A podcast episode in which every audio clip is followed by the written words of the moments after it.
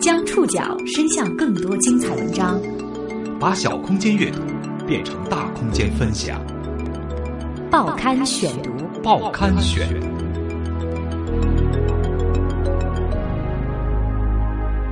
把小空间阅读变成大空间分享，欢迎各位收听今天的报刊选读，我是宋宇。今天为大家选读的文章综合了《新民周刊》的系列报道。我们今天要一起来说一个汉字“豪”，提土旁加豪华的“豪”，是不是觉得这个字儿特别眼熟啊？有句话从二零一四年一直火到现在，有钱就是任性。我赚钱了，赚钱了，我都不知道怎么去花。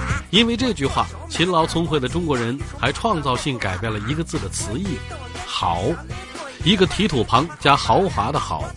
这个原本代表护城河的汉字，成了土豪的简称。有钱就是任性的象征。无论是艺术品市场还是电影电视市场，处处都有豪的身影。这是一个任性的时代吗？在任性和理性的波浪之间，人们又该何去何从？报刊选读今天为您讲述二零一四那些好。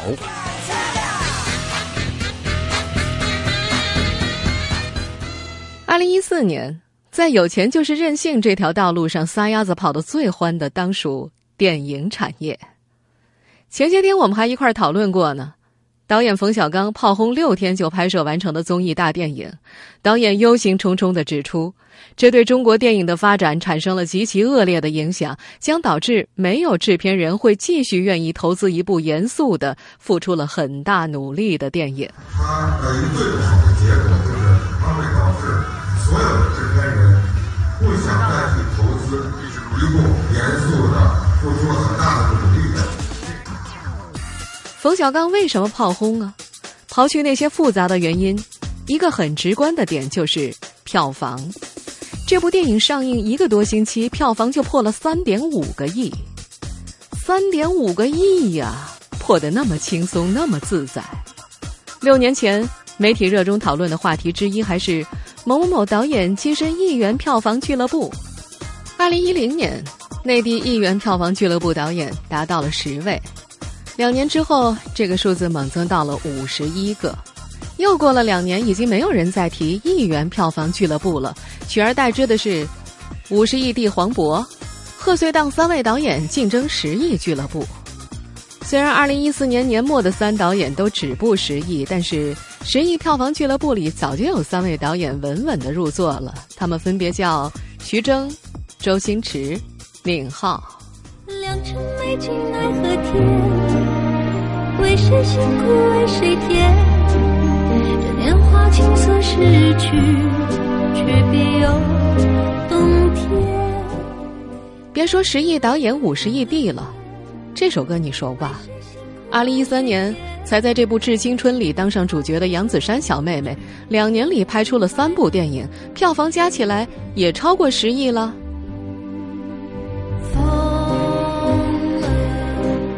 这数字啊，更新的越来越快。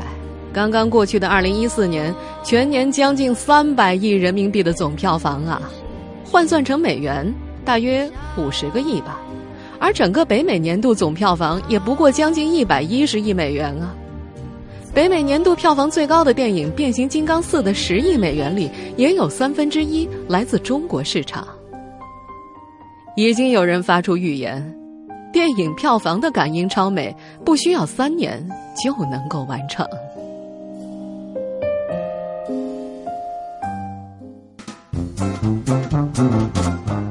尽管也有人嘲笑说，电影业在整个文化产业当中所占的比重不值一提，但是热钱还是源源不断在向这个行业涌入。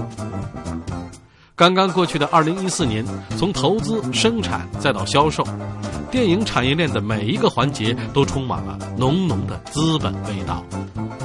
二零一四年最能撬动行业的举动，莫过于三大网络公司对电影界的强势进攻。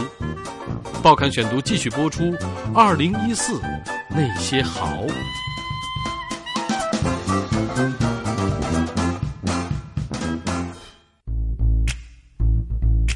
互联网三大网络巨头 BAT，百度、阿里巴巴、腾讯。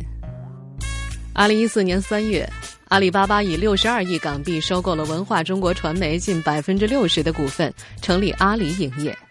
同月，娱乐宝上线，四天之内就众筹到了七千三百万，投给了《小时代三》《小时代四》《狼图腾》和《不可思议》四部电影。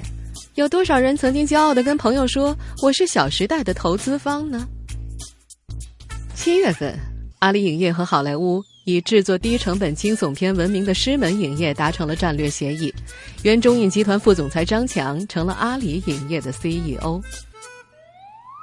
到了四月份，百度也推出了众筹频道，同样打算从影视作品众筹入手。有我所不乐意的，在天堂里，我不愿意去。我们现在所听到的这部票房并不太好的《黄金时代》，和计划中的《横冲直撞好莱坞》都是他们的项目。去年六月份，腾讯推出了《卫虎天翼》电影计划，宣称即将投资《天降雄狮》《痞子英雄二》等多部大片。九月份，腾讯互动娱乐事业群又宣布将将莫言的小说《藏宝图》拍摄成电影。当然，二零一四年加入电影市场的互联网企业不止 BAT。八月份，视频网站龙头优酷土豆成立合一影业，很快参与联合出品的电影已经有十二部了，总票房也已经超过了二十五亿。同样也是在八月份，爱奇艺也与民营电视剧公司位居第一的华策影视强强联手，共同出资成立华策爱奇艺影视公司。九月，成立三年的乐视影业宣布完成 B 轮融资，额度达到三点四个亿。十一月份，小米又分别与优酷土豆和爱奇艺达成了战略合作。这就难怪了，这几年走进电影院，电影片头字幕的出品一栏下面，各家影视公司密密麻麻的名字多的几乎要溢出荧幕了，匆匆一瞥，数都数不过来。《小时代》是这样。一代宗师也是这样，多到十五家公司联合出品都不足为奇。你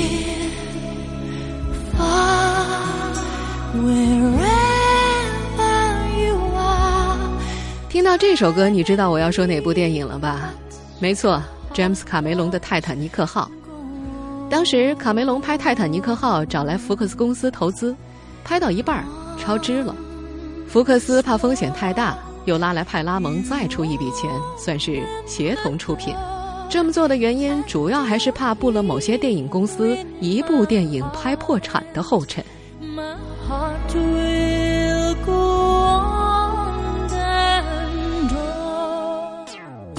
但是到了现在，联合出品的意味可就大不相同了。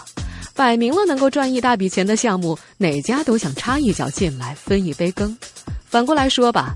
也正是因为有这么多拥有丰富资源的大公司的加入，才保证了这个项目肯定是个能大赚一笔的项目。为什么呢？发行公司是伙伴啊，院线也是伙伴，营销又是伙伴，再加上几个互联网精英的小伙伴，想不红都难啊。从某种程度上说，这和明星的走红也是一样的，曝光率决定了一切嘛。有了钱，当然就有了任性的资本。制作费不成问题，怎么豪气怎么来。票房不高不打紧，植入广告也能收钱。赚到了钱的电影公司，心思大抵是如何以更少的钱去套取更多的回报。于是，被冯小刚炮轰的综艺大电影，就这样占据了院线的大屏幕。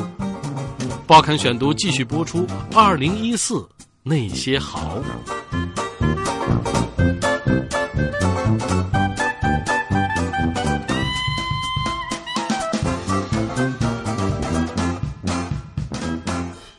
宠爱的项目，制作费不是问题，怎么豪气怎么来。于是，观众们在《小时代》里看到四姐妹玩转罗马，拿下零零七都借不到的顶级游泳池；在《一步之遥》里，件件西装都是阿玛尼，连箱子都是从巴黎专程运过来的路易威登，每件都是博物馆收藏的真古董啊！《大闹天宫》的后期据说调动了全国的 CG 电影特效从业者，整整做了一年的时间。虽然电影拍出来各有各的烂法儿，花出去的钱还是不愁收回的。票房只是一方面，另一方面，中国电影的植入广告，二零一三年总收入十亿，超过电影贴片广告收入六点五个亿。二零一四年迅速增长到十五个亿，把电影院映前广告十二个亿也给超越了。不妨回忆一下，你去年在电影里看到了多少广告呢？有一阵子，有个小伙伴连看三部电影，都看到了同一包酸酸乳，也真的是醉了。豪气的国内品牌不仅在国产片里硬插入，还出口到好莱坞大片里去，比如《变形金刚》里那个。绣花 milk. May I finish my 绣花 milk, Donnie? I don't care about your exotic milk. I care about respect. 不过遗憾的是，钱带给电影业的并不是多样化再生产的机会，反而是创作受制于票房。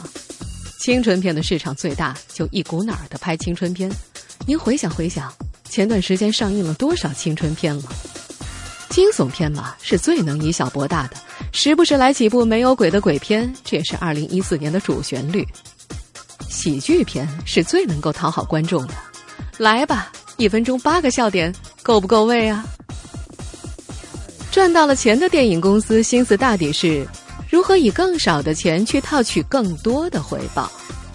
于是，二零一四年，我们看到了太多的综艺电影、粉丝电影，两部《爸爸》。哦，还有那个兄弟，为了有钱也真是任性的很呐。二零一四年的电影票房到底有多少？两百九十六亿呀，又大大刷新了记录。有人说是观众最有钱嘛，但是观众却任性不起来。你以为到电影院看哪部片子是出于自己的选择吗？且不说有多少观众是到了电影院才问票房小姐：“哎，哪部电影好看啊？”那，三点钟有什么电影啊？即使是预先上网购票，也要看排片慷慨不慷慨啊！二零一四年年初，贺岁档的《爸爸去哪儿》的排片率超过了百分之三十，年尾圣诞档的一步之遥首日排片超过百分之七十。也就是说，你打开购票的界面，满眼看到的都是他他他。再看一眼拿了金马六奖的好口碑文艺片《推拿》，首日排片。才百分之三哦，才几天功夫，已经只剩早鸟场或者郊区场。想看，这不是件容易的事儿。排片帮你选，广告也帮你选，归根结底都是钱在帮你选。别人花出去的钱，决定了你口袋里的电影票钱即将流向何处。是不是对生活不太满意？很久没有笑过，又不知为何。这首歌出自二零一四年年度国产票房最高的《心花怒放》。就着这首歌，我们要说一个比较突出的案例。根据电影界的报道，在线售票的电商猫眼拿出价值不菲的推广资源，换来了电影出品方这个称号。同时，猫眼也是《心花怒放》唯一的预售电商平台。预售票房超过一个亿，这不仅意味着有大量观众买了票，片方赚了钱，也意味着电影票的销售方在倒逼电影院增加排片。我预售的票房已经这么多了，观众靠着这些兑换码，自然要到电影院里去看电影啊。那么，为了多多吸金，电影院自然要给《心花怒放》最多最好的场次了。猫眼如此。其他在线售票的电商何尝不是？格瓦拉、微信都不约而同推出了类似“土豪为你买单”的活动，就像磁铁一样吸附着摇摆不定的观众。而我们从来没有这么像一颗时代里的螺丝钉啊！也许故事正在发生着。有钱就是任性的，还有我们的小荧屏。数据显示，二零一四年各省级卫视的电视剧收视比重高达百分之四十三点九，综艺收视紧随其后，占比百分之十四点六。也就是说，差不多一大半的人坐在电视机前面，不是看电视剧，就是看综艺节目。有人的地方就有生意，蛋糕很大，抢着分蛋糕的人自然也不会少。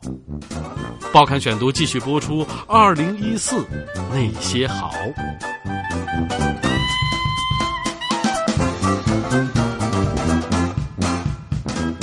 二零一四年分电视荧屏蛋糕的好都有谁呢？别急，听我慢慢说吧。二零一四年，国产电视剧仍然以每年三万集的速度生产着，国产综艺也有三百三十二档之多。只不过这个蛋糕它是倒金字塔形的。最少的一拨人抢到了最大的那一块儿。旧梦依稀，往事迷离，春花秋月里。刘欢老师的这首歌你肯定熟悉，我就不介绍了。二零一二年的时候，《甄嬛传》是年度剧王，卖给了卫视，每集版权费四百万；卖给网络，每家两千万。二零一四年，同样由郑晓龙导演的电视剧《红高粱》。虽然各方对版权费都讳莫如深，但是根据制片方透露，仅仅是原著、编导和周迅的酬劳已经超过了六千万。最近正在制作中的《芈月传》，仍然由《甄嬛传》的原班人马搭档，片子还没拍完呢，已经在电视台和视频网站纷纷售出天价了。据说网络版权费用高达一点四个亿。不甘落人后的还有这部《大头娘娘和小头皇帝》。这个才人还不下跪，你不要命了？可是公公，刚刚皇殿里面明明没有人呢。见皇帝如见陛下，便是空念也需下跪，跪下。哦。啊，对不起，口误，是因为检凶事件火上浇油的《武媚娘传奇》，八十集，在湖南卫视精英剧场独播，总售价。高达两个亿，这还不算网络转播费。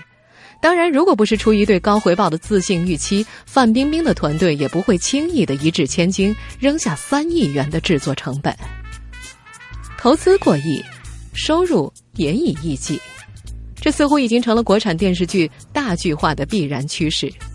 有钱可以任性啊，但是新政策一月一号已经开始生效，还能够任性多久呢？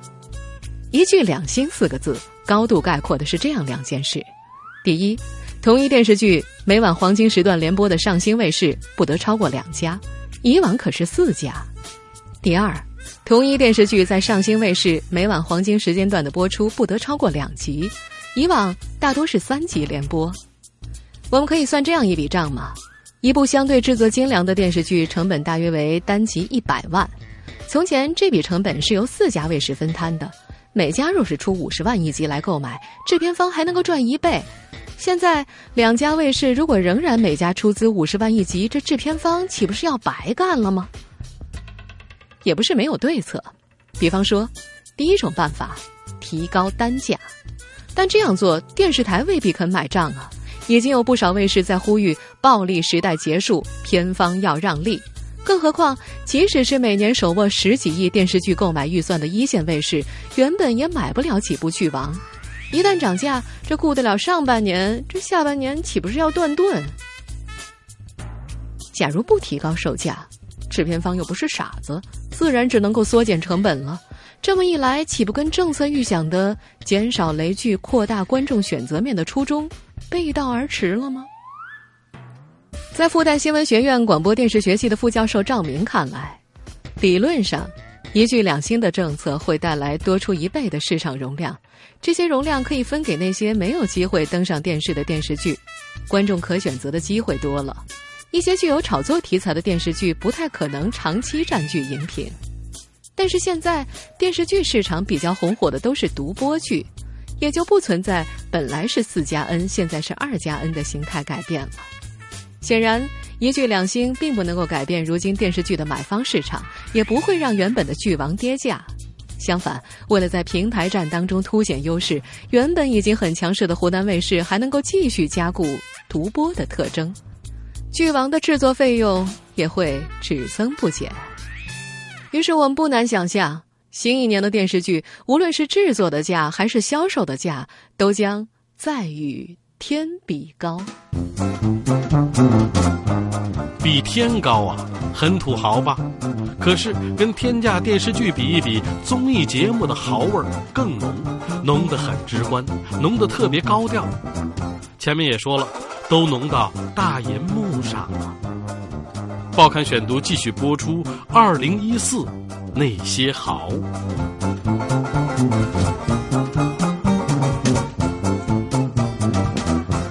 艺节目的豪气。许多人每个星期都能够见到，比如那八十万一把的红椅子吧，每期节目都要转几转，都转了好几年了。又比如《奔跑吧兄弟》，韩国原创大型机械道具都上了。在《最强大脑》的第二季里，三十个头骨的三 D 打印成本那就是三十万啊！还有直升机航拍维港市井，户外的蜂巢迷宫有四百二十扇门，还有六百四十八个大叔大妈集体跳广场舞。就算一个人领一个便当好了，各位有没有闻到一股浓浓的烧钱味儿？烧得起还是因为有钱？前不久湖南卫视举行招标会，光是三档综艺节目的冠名费就收获超过十五个亿，《我是歌手》三亿，《快乐大本营》三点五亿，新节目《偶像来了》四亿，《爸爸去哪儿三》五亿。浙江卫视的《中国好声音三》，二零一四年光是某凉茶的冠名费就高达两点五个亿。这些看起来已经很高的价钱，仍在以每年超过百分之五十的涨幅迅速递增着。这还不算呢，您别忘了还有网络版权费用啊。前几年，爱奇艺花两亿元买下了包括《爸爸去哪儿》《快乐大本营》等五档综艺节目二零一四年的独家播放权。去年，PPTV 又花数亿元买下了江苏卫视所有综艺节目的独家版权。今年浙江卫视的《中国好声音四》仍然由腾讯视频独播，江苏卫视的《最强大脑》第二季也独家卖给了优酷视频，卖的贵，真贵，贵还贵在肯花钱还真不一定拿得下来，还得拼关系讲血统。PPTV 在获得苏宁投资之后，凭借苏宁和江苏卫视的关系，才获得了多档综艺节目的独家版权。东方卫视也把一部分综艺节目的独播权给了获得 SMG 百视通投资的风行网。除了肥水不流外人田，还有深厚的资本力量在主导。根据 EN 咨询的统计，二零一四年视频网站的版权总支出超过五十亿。优酷、土豆、爱奇艺、搜狐视频、腾讯视频、乐视网五大主力视频网站都在版权采买上下了血本，换来的回报当然也很丰厚。拿钱换来的点击量，转手又能够兑换成钱。中国好声音三网络点击量超过四十亿，腾讯视频把网络冠名权卖给了某酸奶，仅仅一个冠名就拿回了一个亿。当然，传统广告商的冠名费早就不是视频网站池子里全部的鱼。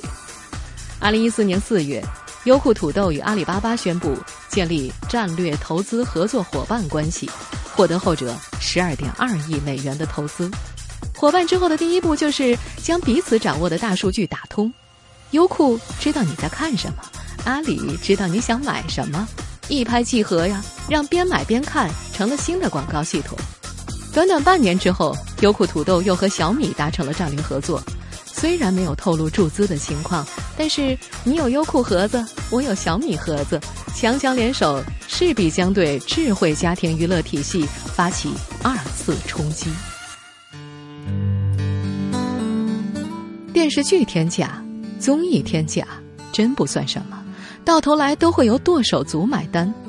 中国那么大，再夸张的天文数字除一除十三亿，都是小 case 啦。在上述的纸醉金迷中，也有一些曾经有钱、曾经任性的身影，变得孤单落寞。比如本山大叔。但是古话说得好，势不可使尽。放眼二零一五年，中国的文化市场又会是如何一番景象呢？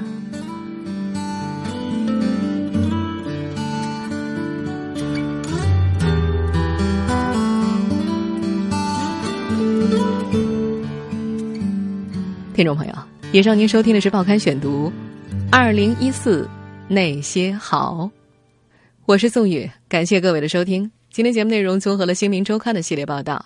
收听节目复播，您可以关注《报刊选读》的公众微信号，我们的微信号码是《报刊选读》拼音全拼。下次节目时间再见。